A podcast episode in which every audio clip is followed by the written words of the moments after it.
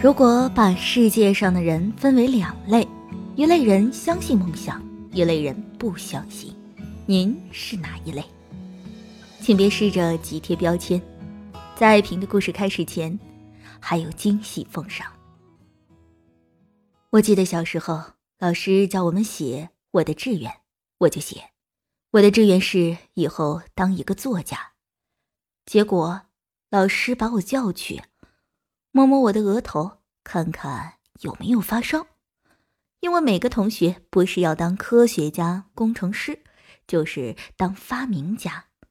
为什么你的志愿这么渺小呢？在我成长的过程中，父亲常常问我说：“你以后要干什么？”我说：“我要做作家。”他问我：“作家是干什么的？”我说：“作家就是写字寄出去，人家就会把钱寄进来。”我爸爸马上伸出手把我盖下去，说：“世间哪有那么好的事情？”可是，如果没有成为作家的梦想，今天我就不会做一个作家。所以，梦想是很重要的。提到梦想。我就想到小时候的一件事。我小时候很喜欢看地图，由于家里很穷，不可能离开家乡，只好看地图过瘾。我常想，如果可以到台北、高雄去玩，不知道有多好。可是，一直没有这样的机会，就看地图过瘾。我小学六年级的时候，考试啊得了第一名。老师送我一本世界地图，我好高兴，跑回家就开始看这本地图。很不幸，那天啊，轮到我为家人烧洗澡水，我只好一边烧水一边在灶边看地图。看到一张埃及地图，想到埃及很好，埃及有金字塔，有埃及艳后，有尼罗河，有法老王，还有很多神秘的东西。心想长大以后啊，如果有机会，我一定要去埃及。看得入神的时候，突然有一个大人从浴室冲出来，胖胖的，围着一条浴巾，用很大的声音跟我说：“你在干什么？”我抬头一看，原来是爸爸。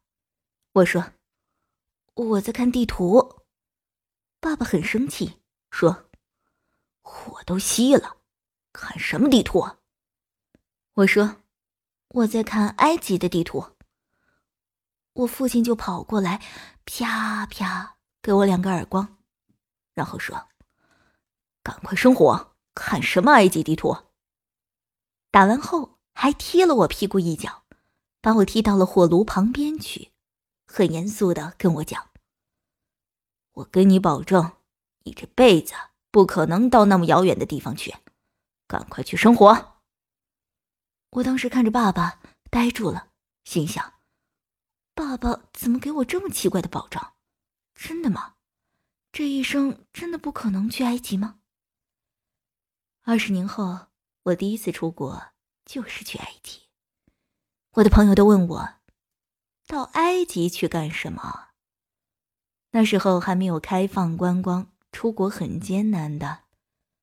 我说：“因为。”我的生命不要被保证，于是就跑到埃及旅行。有一天，我坐在金字塔前面的台阶上，买了张明信片，写信给我爸爸。我写道：“亲爱的爸爸，我现在在埃及的金字塔前面给你写信。记得小时候你打了我两个耳光，踢我一脚，保证我不可能到这么远的地方来。”现在我就坐在这里给你写信。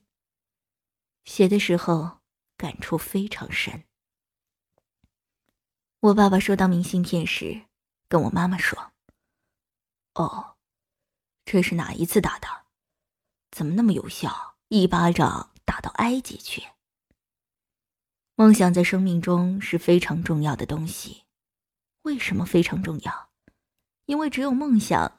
可以使我们温暖，只有梦想可以使我们有希望，只有梦想可以使我们保持充沛的想象力与创造力。如果一个人没有梦想，这个人过了三十岁，生命就开始可悲了。因为生命过了三十岁，开始走下坡，一步一步的走向死亡的道路。保持梦想，就是一直的告别人世前的那一刹那，都保持着向前的姿势。显然，林清炫先生是相信梦想的人，相信的力量很强大。如果连自己都不相信，怎么会有朝着梦想的下一步行动呢？易效能学员艾萍的故事。更像是行动家的故事，他的故事是这样开始的：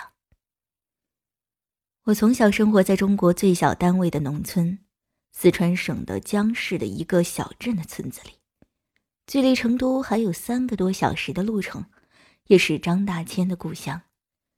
或许我从小好奇心爆表的原因，向来喜欢天马行空做梦，什么白日梦、噩梦、美梦，通通都做过。学习成绩不是很好，很遗憾，初中毕业就辍学了。那一年我才十五岁。二零零四年，我投奔了在山西太原开火锅的姐姐，给她打杂。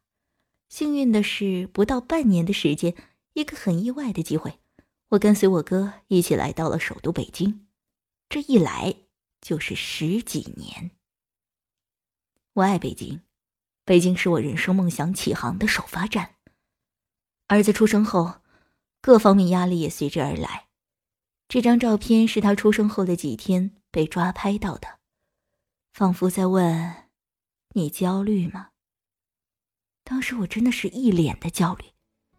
社会上到处都是在宣传碎片时间该如何利用，而我是整片时间都没啥用的人。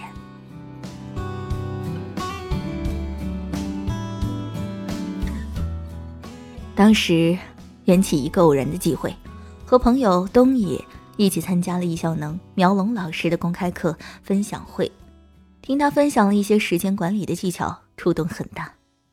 时间很宝贵，是我一直很认可的理念，却又茫然于不知道从何抓起，于是，在现场就直接报名了叶武斌老师的线下课。三千八的学费对于当时全职太太的我来说。也不是一笔小数目，但我并没有犹豫，自己刷的信用卡成功步入了一阶七十四期的课堂。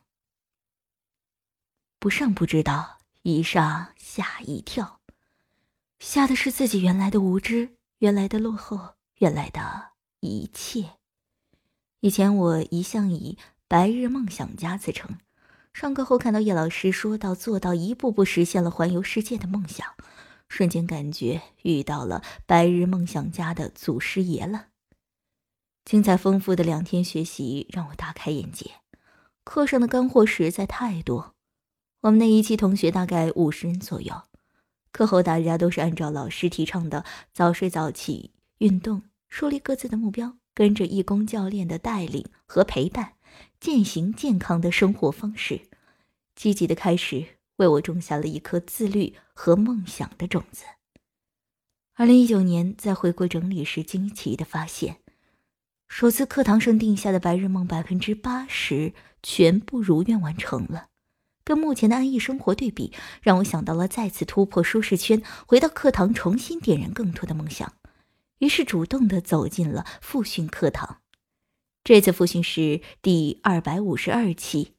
一个班人数增长为两百多人，感叹岁月如梭之余，很庆幸我还在这个积极的学习圈子。这一次，我在心里默念：一定要好好学习，天天向上。第一天课程结束后，我给自己新定了一个目标，成为了易效能公司的白金会员。经过了一一拆分之后，如今完美达成。高质量的社群朋友，优秀的学习伙伴，丰盛自我提升课程一个接一个，在我成长的路上，个个都是惊喜。于是，一鼓作气上完了大部分的课程。课后，在我再次做个人回顾时，神奇的发现，第一次七十四期的课堂上随意写的一百件事件，大部分竟然完美完成。小到吃哪家餐厅的美食，大到买房买车，原来只是停留在脑海里的心心念念，觉得很遥远的想法，如今通通都已经完成的历史。这样的感觉，只想说倍儿爽。Number one，新疆游，美丽的新疆游一不小心成为了现实中的深度游，和朋友一起自驾南疆北疆，去了中国最美的自驾路线——独库公路。Number two。出国加公益，我一直想做的公益也如愿完成，而且这次是跨国的，第一次出国，完全没想到是以这样的方式，太有意义了。以前总是遭到老公的反对，说公益是有钱人做的事儿，我们普通人不可能做。可我并不这样认为，我坚信中国古语“不以善小而不为”，只要我们心里想做的，用心坚持去做了，就是一件好事。马云也曾经说过，公益不是一个人做很多，而是很多人做一点点，才是真正的公益。Number three，老爸的心愿：金戒指加一套房。现在自己的梦想完成了，还觉得很正常，因为在艺校能，我们很多的同学都是这个节奏，所以我又想帮爸爸实现他的愿望。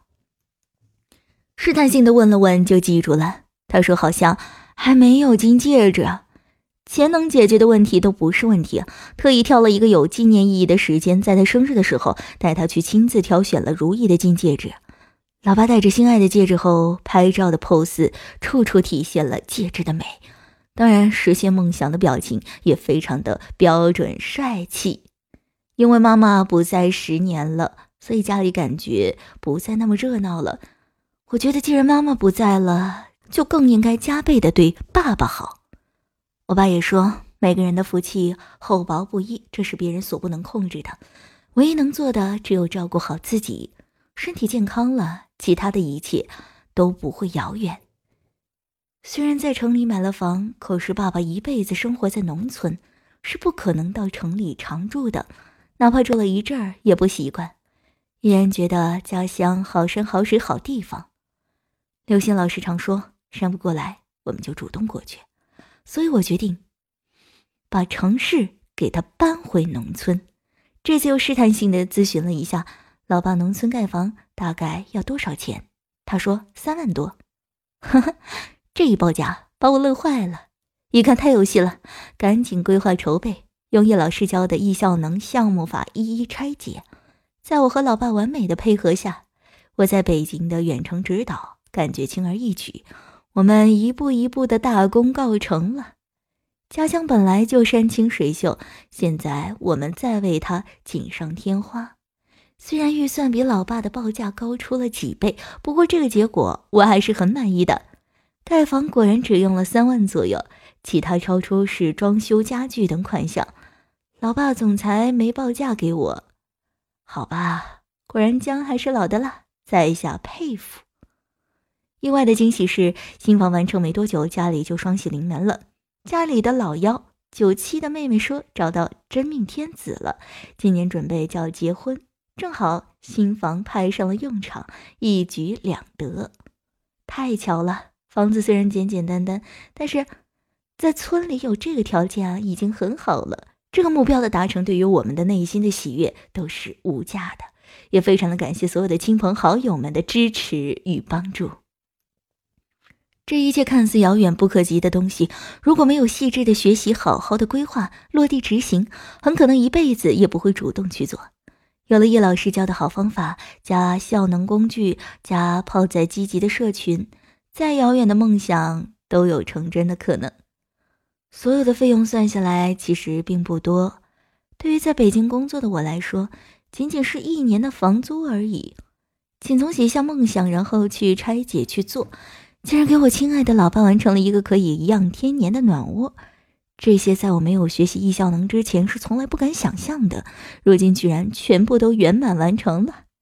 如今感觉如梦一场，这就是我的白日梦，一个北漂的勇于追梦的四川小村民的追梦之旅。